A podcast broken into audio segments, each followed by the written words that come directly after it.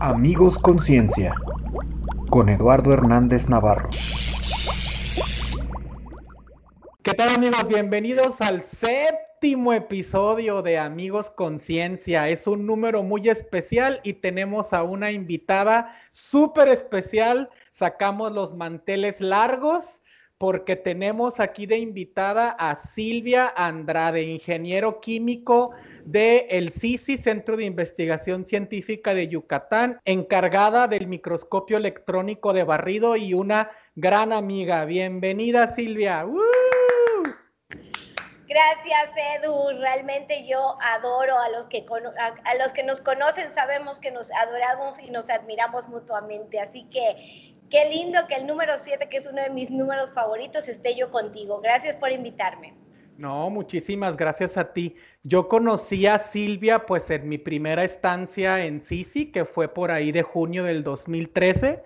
Yo iba para realizar unos análisis bioinformáticos y unas fotos de microscopía electrónica de barrido de los hongos con los que trabajé en mi tesis de maestría y ahí conocí a, Silvia, ¿no? Encargada del, del microscopio y creo que hicimos un match instantáneo porque, entre otras cosas, los dos somos perfeccionistas y freaks.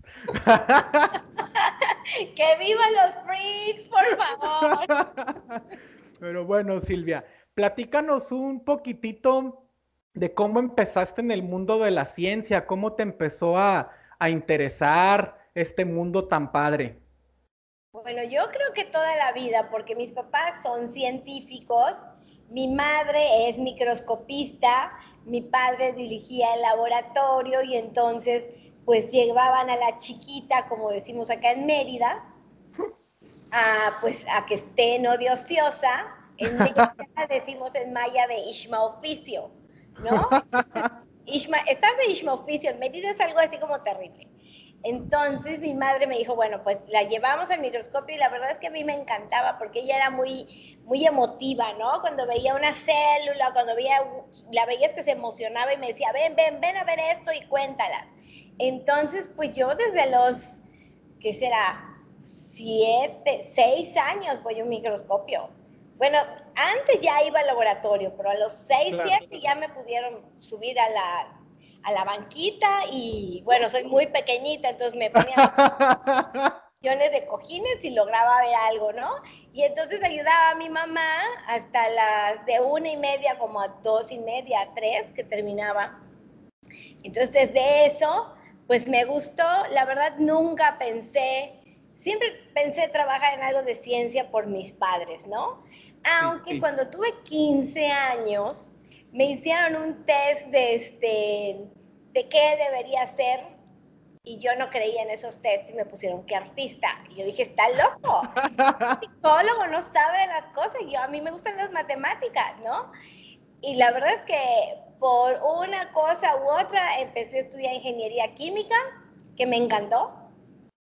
Me encantó usar los equipos, usaba equipos grandotes como bueno, en, el, en, el, en, el, en la UAD y en la escuela, pues no tanto, pero sí habían equipos grandes que podía yo usar. Y luego llegué al CICI, donde empecé con un bioreactor de 80 litros Airlift. Divino, era un bioreactor espectacular que amaba, amaba rotundamente, pero que por circunstancias no me pude quedar ahí. Me fui a trabajar con el doctor Gonzalo Canché en celulosa, que la verdad que me encantaba la celulosa. Y en el 2004 llegó el microscopio electrónico de barrido al CICI y me empezaron a entrenar. Súper. Eh, para los que nos escuchan, yo por ejemplo, cuando yo era jovenzuelo así de secundaria y que, que venían los libros. ¿no? Ay, muchas gracias. En algún libro veía, ¿no? Que microscopio electrónico y yo pensaba, pues si el microscopio como el que tenemos aquí, pues es electrónico, se enchufa, ¿no? O sea, yo como que no entendía bien, o sea, ¿cómo que microscopio electrónico si el de luz también es electrónico, ¿no? Entonces cuéntanos un poquito de como de la diferencia entre este equipo tan avanzado al microscopio que todos eh, tenemos en la cabeza, ¿no? Pues mira, es es muy diferente en realidad. En los mundos de la microscopía se divide básicamente en dos equipos o dos mundos, ¿no? Es un mundo, pero al final se divide en dos. ¿Por qué razón? Porque el común, el que tenemos en la cabeza cuando leemos un microscopio, es un equipo que usa fotones, ¿no? Luz. Y hay una gran variedad, exactamente, unas ondas de luz que son fotones, que eso se transmite o se plasma en una imagen, ¿no? A color. Y que para esta gama, en esta gama también hay microscopios de alto alcance, o vamos, de, de mucha precisión y de innovación tecnológica, como son los equipos de confocal. El confocal, como usa láseres y láseres de colores, entonces también utiliza una onda de fotones, ¿no? Esos son equipos y también son todos enchufan a la red, a la, a la, la, a la luz, a la electricidad más bien, pero los microscopios electrónicos que en un inicio fueron de dos grandes ramas, el, el, el, microscopio electrónico de barrido y luego fue el AFM, aunque nadie lo sabe, todo el mundo pensó que el TEM, el de transmisión, era, pero en un inicio el SEM era un TEM, ¿no? De ahí se, tra se tradujo a, un, a uno de transmisión, que es uno de los de más alto alcance. Por ejemplo, las imágenes que hoy ven en reales, porque lo que están viendo del coronavirus y las imágenes perfectas no son reales. Muchas no. veces son una divulgación, son un dibujo, son una ilustración de una imagen de que un científico bueno deduce que debe de ser de tal y tal forma, ¿no? Pero yo específicamente tengo imágenes de microscopio electrónico de barrido de, de coronavirus y no se parecen, o sea, son similares, pero hasta el día de hoy son tan pequeñas que no se ven. Pero bueno, la gran diferencia entre un microscopio electrónico de barrido como el mío es el que usa electrones, ¿no? Y entonces lo que hace que se vea la imagen son electrones, son ondas de electrones que van a irse depositando sobre una muestra, sobre una abeja, sobre una flor, o sobre las esporas maravillosas de los hongos de Eduardo, que no las alas porque son espectaculares. Pero porque tú las procesaste, por eso están tan espectaculares. Porque la verdad las cosas como son. Cuando se trabajan con amor, de dos lados, ¿no? Del científico que te da sus imágenes y que le gustan y que las sabe procesar, porque si no lo sabe procesar, porque si no ha leído bien un artículo, por más que tú seas el microscopista, pues vas a hacer tu mejor esfuerzo, pero no, no siempre tienes la técnica, ¿no? En este caso, pues trabajamos siempre bien porque los dos sabemos qué se va a hacer. Es algo muy importante, porque voy a regresar a, a terminar de hablar del, de la microscopía electrónica y luego pasamos a la técnica, que es básico. ¿no? Sí, claro. Bueno, en el caso del microscopio electrónico, todos los microscopios eh, electrónicos de este estilo, de alto alcance, que usan electrones, ¿no? Pues evidentemente van a usar electrones, va a ser una imagen en blanco y negro, la mayoría de las eh, imágenes que van a obtener. Si no son en blanco y negro, son imágenes que tienen un falso color. Ojo, muchas veces te están viendo, tú, tú estás haciendo tus imágenes. Bueno, vamos a contar con palabras así muy li literales y vamos a decir coloquiales, ¿ok? Sí. Hagan de cuenta que cómo funciona un microscopio electrónico de barrido, ¿no? Es un filamento, ¿y el filamento qué es? Bueno, pues es un alfiler que en la punta se va a calentar tanto, hagan de cuenta que es un cañón, ¿ok? Un cañón en arriba, en la parte de arriba, ese cañón la parte vertical va a tirar un haz de electrones que viene de ese filamento, que ese filamento, recuerden, es ese alfiler que se calentó porque recibió mucha electricidad, se calentó. Los electrones, ¿cómo son? Los electrones viajan libremente, ¿ok? Tan libremente que pueden chocar. Si estamos en una, imagínense una olla, y en esa olla ¿no? Tienen electrones y van a estar chocando así, no va a haber un orden. Los electrones dicen que son sin orden, que están de un lado para otro. ¿Qué hace entonces el microscopio electrónico barrido con seres que se están moviendo todo el tiempo? Ah, pues entonces ese cañón nos sirve para decir, hey, vete juntando, vete juntando y va a formar un as. Pon orden, ¿no? Ponemos un orden y en ese orden va a ir el as ya en una sola dirección sobre lo que sería la muestra. A los que están viendo el video, tengo acá una pequeña mosca. Y entonces, hagan de cuenta que esa es la mosca que voy a poner sobre un portamuestras de horizontalmente, donde va a incidir el haz de electrones sobre, por ejemplo, los ojos y va a ir recorriendo todos los ojos de derecha a izquierda, de derecha a izquierda, de derecha a izquierda, de derecha a izquierda. Y entonces lo que va informando la suma de todas estas líneas es una imagen casi estilo 3D, ¿no? Con volumen, que es la parte fundamental que distingue un microscopio electrónico de barrido de un microscopio de transmisión. los microscopios de transmisión son mucho de más alcance, sin embargo la imagen sí va a ser en blanco y negro y va a ser plana, por supuesto. En un microscopio electrónico de barrido vamos a ver una mosca perfectamente bien, pero en uno de transmisión, pues es demasiado grande la muestra porque el alcance es mucho más grande y se utiliza para otro tipo de cosas. Entonces, cuando queremos ver nanotecnología, cuando queremos ver virus, es el interior de las células. El interior de las células, todo eso. Entonces se usa un microscopio de transmisión o qué? O podemos hacer otra cosa. Podemos usar microscopios electrónicos barridos de mayor precio, que obviamente en el precio está totalmente la diferencia, ¿no? Nosotros tenemos uno de tuxteno, obviamente es el más barato, y es muy bueno, pero que sí tiene sus limitantes porque económicamente pues es un filamento menos preciso. Hay filamento de lantano, hay lo que son los fill emission, el fill emission Schottky, y ahora hay unos equipos espectaculares con los que sueño, que son los Film Mission con su Focus Ion Beam. Ojo, ojo por favor.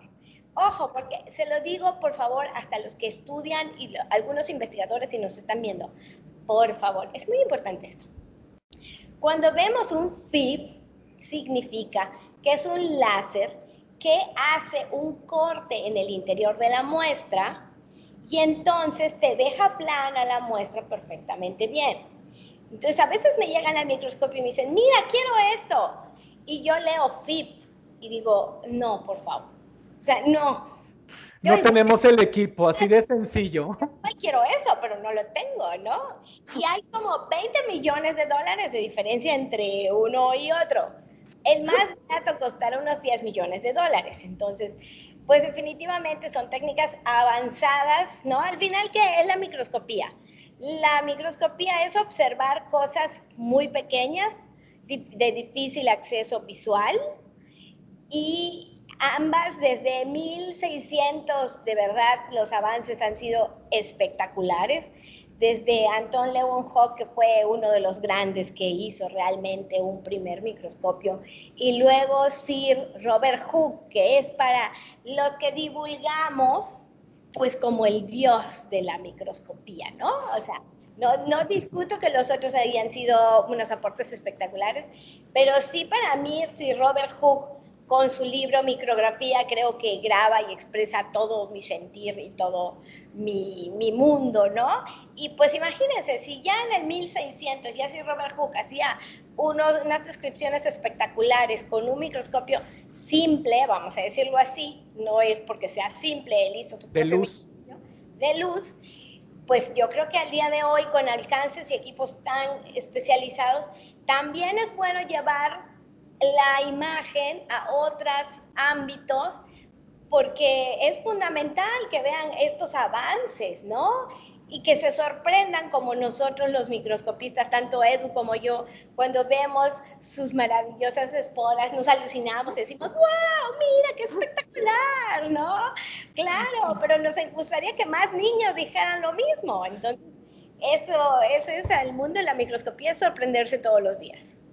Sí, claro, o sea, ahorita que mencionabas, pues yo también de, de, de, chamaco, cuando empecé a ver esto de la microscopía, pues eh, en la secundaria fue la, la primera vez que me dejaron usar un microscopio de luz y pues ver alas de insecto y agua de charco, wow, vimos semen, wow, ¿no? Pero ya cuando estás en la, en la licenciatura que empiezas a ver pues los libros, los artículos y que hablan de microscopía electrónica y ni siquiera te imaginas cómo es un equipo. Entonces, cuando yo llegué al CICI, ya conocía un microscopio electrónico, el que está en la Universidad de Sonora, pero pues ya llego a CICI con Silvia y ya veo cómo es todo el proceso, ¿no? Desde, en el caso muy particular de las esporas, hay que deshidratarlas, hay que metalizarlas, ¿no? Cuéntanos un poquito de, ese proceso de, preparación de muestras. O sea, hay muestras que sí puedes meter directamente, como los insectos, las florecitas,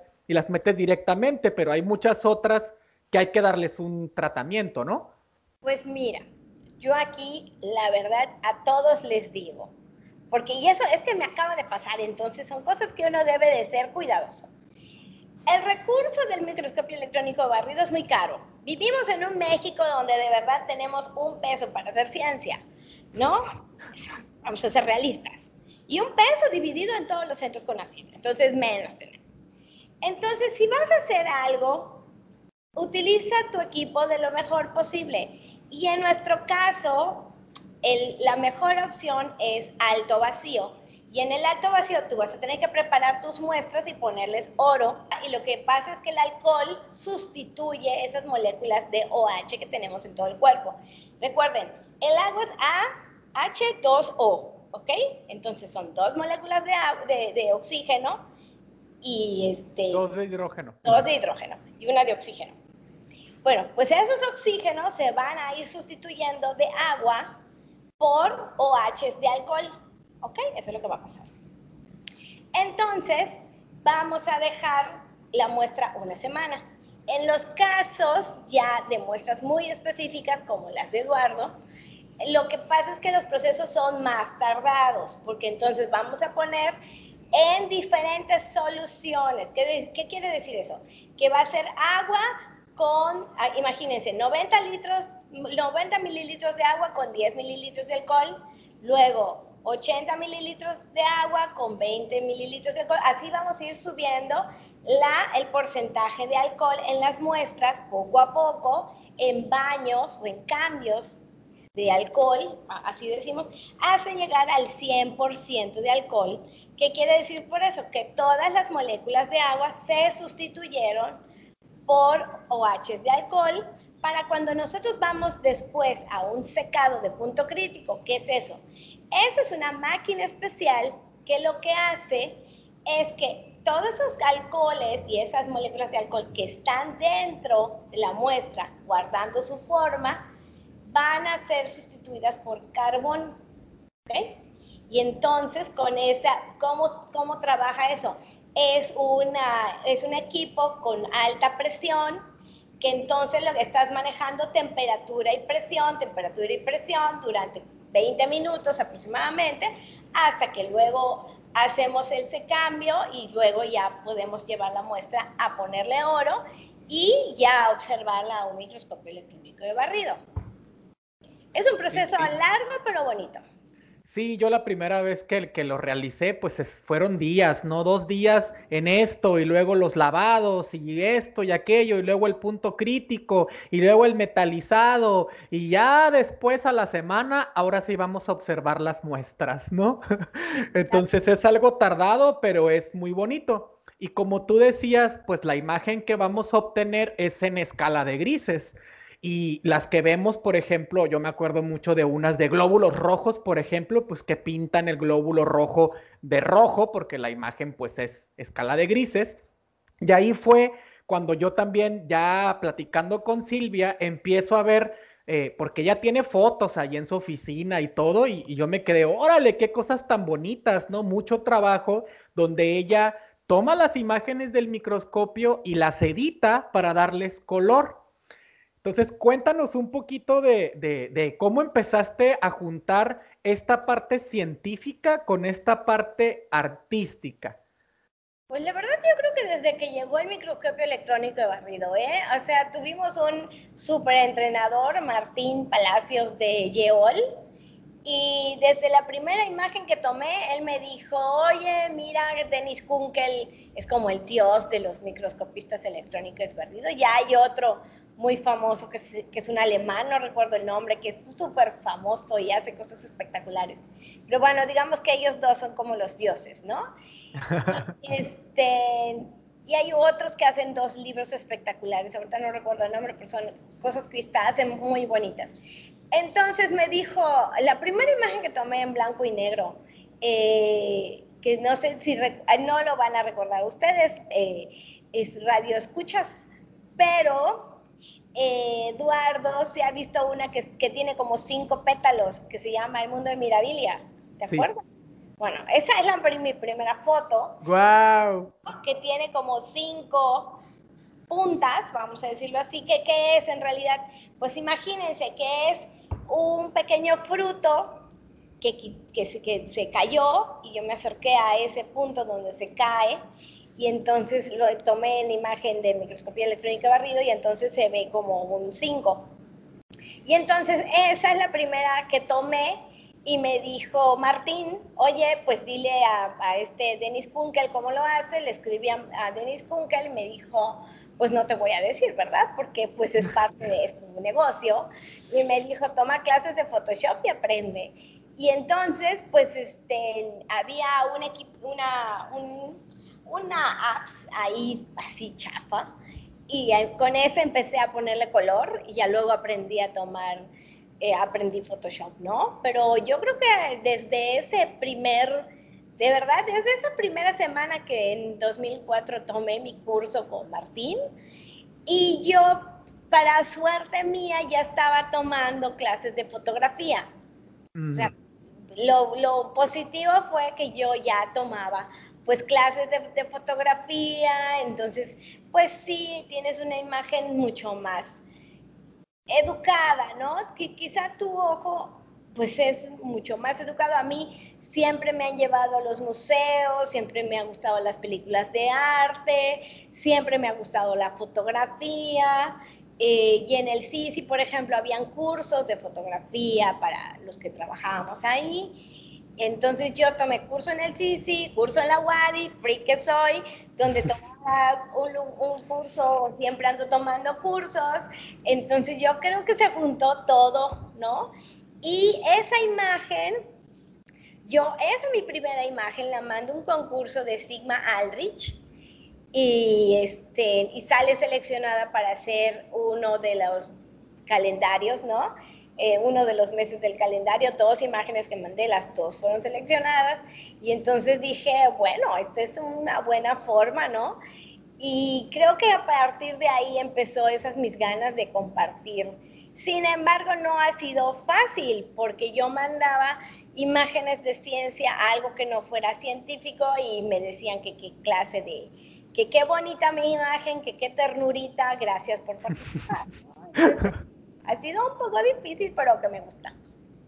Claro, pero pues también has tenido muchas recompensas porque los que nos escuchan no saben, pero has ganado una gran cantidad de concursos, fuiste embajadora de Sony, se publicó una de tus imágenes en portada de National Geographic, o sea, guau, guau, guau, increíble. Pues yo creo que ha sido súper emocionante, como una carrera, vamos, como como las carreras son, ¿no? Con emociones, con piedras, con... Pero lo más importante es que si tú haces lo que crees, nunca jamás vas a desistir y siempre lo vas a hacer con amor. Y aunque te mandes a 50 concursos y te digan que no, tú siempre vas a tener esa ilusión y vas a seguir mandando. La verdad, por ejemplo, ser embajadora de Sony fue alucinante y gracias a eso pudimos hacer esa exposición de laberintos ocultos, dos miradas de la naturaleza, en Reforma, que de verdad es que todavía recuerdo Reforma, digo, wow, wow. Y este año hicimos un video mapping aquí en la ciudad de Mérida y de verdad que creo que lo más lindo es que los niños dicen, wow. O sea, yo tuve la oportunidad de ver a dos niñas. Aparte que en este momento que estamos diciendo que hay que visualizar la violencia de género, ¿no? Y las niñas, pues que están un poco eh, vamos, limitadas muchas veces por, por cuestiones culturales, por muchas cosas, ¿no? Es alucinante ver cómo las niñas, de verdad, cuando vieron el videomapping, se me acercaron y me dijeron, wow. Y no, lo mejor fue esto, así como, nunca había visto esta cosa tan espectacular. Es que dije, todo lo que he trabajado, lo que no he dormido, lo que valió la pena sea, vale la pena ver que las niñas y los niños este, les gusta, ¿no? Y también me gusta que también te digan, no me gusta. O sea, sí me gustan esos eh, eventos que hacemos, ¿no? Los que nos dedicamos a esto de divulgar. Me gusta que también se abran los centros de investigación a niños y a niñas que digan, quieren, quiero ver cómo es y hay unos que digan, me gusta lo que hacen, nunca sabía que se hacía, y otros que decían, quería ser científico, pues igual y digan, no es para mí. Yo creo que es muy bueno esta, que todos tengan derecho a todo y acceso a todo, y que entonces digan, voy por aquí, no voy por aquí, que eso es lo más importante, ¿no? Que tú les muestres, esto es lo que yo hago, es lo que a mí me gusta, y que tú tengas la elección de decir, pues yo sí lo quiero estudiar o yo no lo quiero estudiar. Y también es bueno abrirles a los chicos los campos, porque bueno, puede ser que en microscopía electrónica barrido no haya muchos, pero quizá haya un campo de trabajo, ¿no? Y, y hay otros campos que están súper, súper saturados y que, pues por más que quieran estudiar, pues no está fácil entrarle, ¿no? Sí, sí. Pero de todas maneras, el simple hecho de, pues, de inculcarles esa curiosidad eh, científica y por otro lado también la expresión artística, porque definitivamente donde se junta la ciencia y el arte ocurre la magia. O sea, es, es padrísimo. Sí, sí, amo, amo hacer eso, sí. Cuéntanos un poquito acerca de cómo es tu, tu proceso creativo, ¿no? Tú, tú recibes pues muestras de todo tipo, pues de gente muy variada que trabaja en el CICI y fuera del CICI también. Ya obtienes tú las imágenes en escala de grises y cómo es tu proceso creativo ya para agregar el color y editar las fotos, porque incluso eh, yo he visto pues que les, ponen les pones a veces hasta movimiento y se ven como sacadas de otra dimensión. Pues la verdad sí es un proceso bastante largo, ¿no? Porque número uno es la selección Número uno, me tengo que identificar con la muestra. Si no, aunque tus muestras estén perfectas y maravillosas, no me dice nada, no lo puedo hacer. Y yo creo que en la fotografía eso es así, ¿no? Hay imágenes perfectas, pero que no se te van a quedar en tu registro porque las viste y tú dijiste, ajá. Y hay imágenes espectaculares que quizá no sean tan maravillosas o bonitas o perfectas en, el, en los cuadrantes y que los tres cuadrantes, no, pero que sin embargo sea una imagen que se te queda. Entonces, en mi caso, generalmente hasta el día de hoy no quiere decir que yo mañana vaya a cambiar, puede ser que cambie, ¿no? Hasta el día de hoy sí me ha gustado hacer un fondo muy negro y con la imagen, eh, para que te vayas directamente a la imagen, ya sea un polen, ya sea un, este, eh, tengo polen, los tengo acá al ladito de mi compu, entonces los estoy viendo, hago mis chapas. Este, los megacerus, ¿no? Tengo pues bichos, arañas, ¿no? Pero sí me gustan cosas que a mí me gusten, porque si no va a ser muy difícil que tú discutas ese o que tú pretendas promover algo que realmente no te identificas. Entonces ese es el número uno. El número dos obviamente hago el, primero la selección en blanco y negro, eh, ¿no? Luego edito esa imagen para ver si editarla que es, es, es corregirla toda en, escal, en las escalas del gris y aparte ponerle el negro, ¿no? De fondo. Sí. Que, lleva bastante tiempo. Lo que lleva más tiempo es el negro que quizá los colores. Y ya luego, conforme yo estoy vestida generalmente, al día de hoy, para los que nos están escuchando, tengo mis uñas de blanco y estoy en escala de azules, entonces lo más viable es que ponga algún azul y mis labios son rojos, entonces seguro si hago una abeja voy a ponerle los ojos rojos y escala de azules. Si estoy viendo a Eduardo y me está recordando algo de Eduardo, pues lo estoy viendo con azules, con verdecitos, con algunos rositas, entonces voy a pensar en algo más o menos que hable de Eduardo, ¿no? Entonces generalmente son como unos relatos visuales de mis vivencias, lo que en realidad yo llevo, ¿no? A cabo o, trato de imprimirle a la imagen. Sí, súper. Y yo los invito de verdad, les vamos a dejar ahí el, eh, el link al Instagram de Silvana Andrade, que es así, arroba Silvana Andrade. Y ahí van a encontrar una gran cantidad de imágenes de microscopía electrónica y de otras fotografías que, ha tomado y son de verdad alucinantes, son increíbles, fantásticas. No hay otra palabra para definir el trabajo que hace Silvana, ¿no? Un, trabajo que de verdad yo admiro muchísimo. Y que además, pues ella, como les comento, ella es la que nos ha procesado las imágenes de las esporas de varios de los artículos que hemos publicado, entonces es mi coautora y yo no pienso mandarle mis esporas ni nada de microscopía a nadie más, ¿no? oye, cuéntanos un poquito entonces, ya eh, para terminar, eh, algunos ya nos platicaste em, pues de las recompensas que has tenido, pero cuéntanos también Obviamente también está la cuestión del financiamiento, ¿no? Que ya mencionabas, pero algún otro eh, reto para hacer ciencia y sobre todo también para juntar esta ciencia con el arte. Pues yo creo que ha sido un camino muy, sí, vamos a decir, espinoso. O sea, sí, vamos a ser muy realistas. Número uno, de verdad, es que el artista vive del aire. O sea, de verdad, o sea, de verdad yo he pagado, yo me he quedado casi, casi en la bancarrota, por, no decir que he quedado en la bancarrota, porque cuando tú, por ejemplo, montes una exposición, muchas veces el artista es el que paga muchísimas cosas que no están contempladas.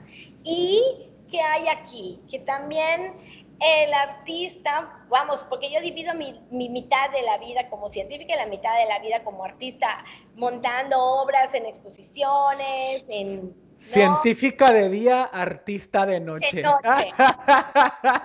pero, ojo, ojo al que nos esté escuchando, por favor. A todos les digo, la, la vida tiene que vivirse. Y entonces, de los laboratorios se tiene que salir a vivir a pasear, a reír, al gimnasio, a lo que te haga feliz, pero tienes que aprender a vivir. La vida no puede ser un laboratorio por más que te guste. Yo amo mi microscopio, ¿ok? Lo amo, lo amo, pero de 9 a 5 amo el microscopio. en horario de oficina. Horario de oficina, por favor, no me escriban lo que me escriben a las 7 de la noche. No hago microscopía a las 7 de la noche, no. No. Yo a mi Edu que lo adoro y lo adoro. Pero sí, y muy bien que nunca me, me, escribe para esas cosas, lo sabe. No, no.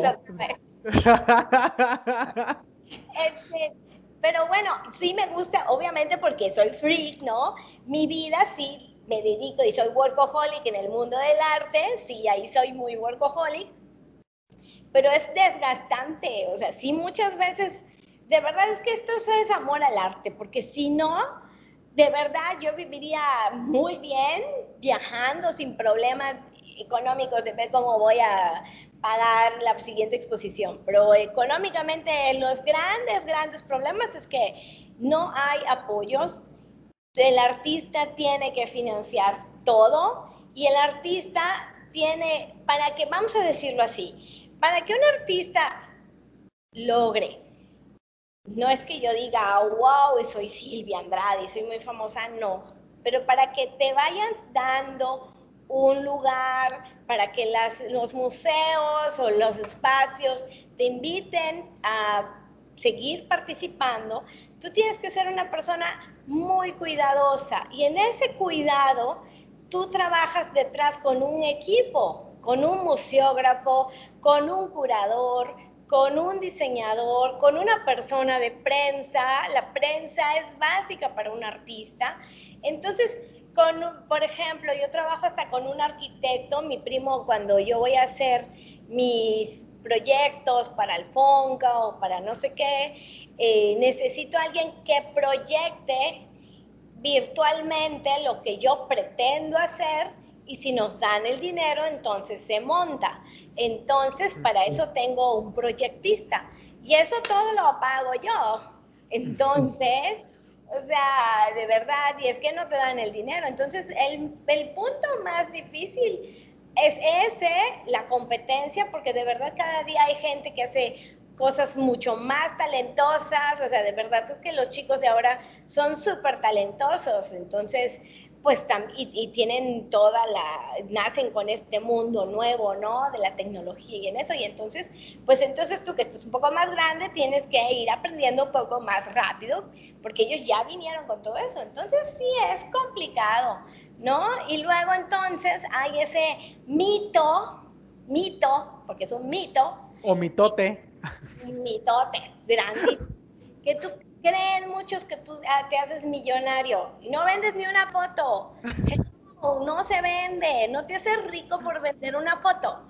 No, pero la gente cree que, ay, no, mira, no, de verdad, como digo yo, paga tu curador, museógrafo, en este caso artista visual que hace un video mapping. No, hombre, el niño, el joven, pues si tiene que mantener familia, hijos, o sea, no, entonces tú tienes que darle a todo tu equipo todo, porque nadie trabaja gratis más que el ocioso artista que se mete estas cosas. Entonces, o sea, es, es complejo que entonces te empiecen a tener grilla, vamos a decirlo así, sí, porque, ay, tú quieres, no, lo hago por amor, de verdad es que lo hago por amor, pero el problema son muchas veces esas cosas así como que tergiversan, pero pues al final son parte de, las, de la vida, de la vida que tú tienes que aprender a vivir y a let it go y tú seguir haciendo lo que tú quieres, ¿no? O sea, al final aquí no te lamentes, lamentate cuando tú no hiciste lo que quisiste. Mientras sí, sí, no va a ser fácil, pero nunca jamás te limites por nadie. Pues ahí está, un súper consejo de vida que nos da Silvana Andrade, científica, microscopista, artista y un excelente ser humano. Nada más. Más Yo también a ti. Y ya para terminar, viene Chan Chan Chan, la pregunta secreta. Resulta que uno de los objetivos de, pues, de este podcast es humanizar al científico, claro, pero también sobre todo desmitificar una cuestión que, que es muy común. Yo, por ejemplo, cuando di clase, mis alumnos me preguntaban, oiga, profe, pero para ser científico, ¿tienes que ser ateo? ¿No? Entonces, a mí me interesa, les he ido preguntando a varios de los, a todos mis invitados sobre sus creencias. O sea, si a ti te inculcaron una religión, si continúas en una religión, si tienes una práctica espiritual, etcétera, ¿no? Para, porque sabemos que en el mundo de la ciencia hay de todo, ¿no? Cuéntanos un poquito de eso. Qué interesante pregunta, porque yo creo que la mayoría no seguimos una religión como tal. No quiere decir que no creamos en algo. Exacto. O sea, sí, y sí hay gente que en los laboratorios yo he sentido que, que tienen su fe, ¿no? Y tienen su propia religión. Y este, en mi caso particular, ay, pues yo la verdad, voy a serte muy sincera. Soy católica porque crecí en ese mundo, ¿no? Del cual pues ya ni mis papás ni yo ni vamos a la iglesia ni nada. Sí, pero cuando era chica sí tuve mi bautizo y tuve mi primera comunión y sí voy con una vez a la iglesia a decir gracias por lo que me pasó, Todos los días, yo no voy a decir que no, todos los días me encomiendo a Dios que me cuide mi casa, que me cuide mis perros. Sin embargo, no sigo los ritos de la religión católica. Y creo que cada quien puede, de verdad es que yo creo que Dios es uno a los nombres que tú les quieras poner. Y si a mí me dicen, anda a Turquía y visítala, yo lo visito. Y digo, Alá, Alá, Alá, y yo creo en Alá. Y me parece que cada quien tiene muy respetable su religión y esa es su creencia y ese es su Dios, me parece muy bien. Si yo un día visito a India y me voy a Krishna, voy a querer a Krishna y me va a encantar Krishna, no tengo ningún problema con Krishna. O sea, yo no, yo creo que espero yo que la gente vea que no importa la religión que tengas, siempre y cuando tenemos que respetar unos a los otros sus ideologías ¿no? Yo te respeto, tú me respetas y tratar de actuar correctamente, ¿no? De no perjudicar al otro, de no dañarlo, porque yo creo que las bases de, fundamentales es no dañar al prójimo y a ti mismo, ¿no? Como digo, yo sí creo en Dios y digo buenos días y gracias por lo que me diste y sí le agradezco a Dios y de verdad es que yo sí creo que hay algo más allá porque la naturaleza es espectacular. Sí, y concuerdo. Somos, o sea, de verdad, si nosotros nos levantáramos y nos diéramos cuenta cómo nuestras células ya se levantaron y están empezando a trabajar, eh, las neuronas se están conectando una con otra, no sé qué, güey, te darías cuenta que es algo espectacular.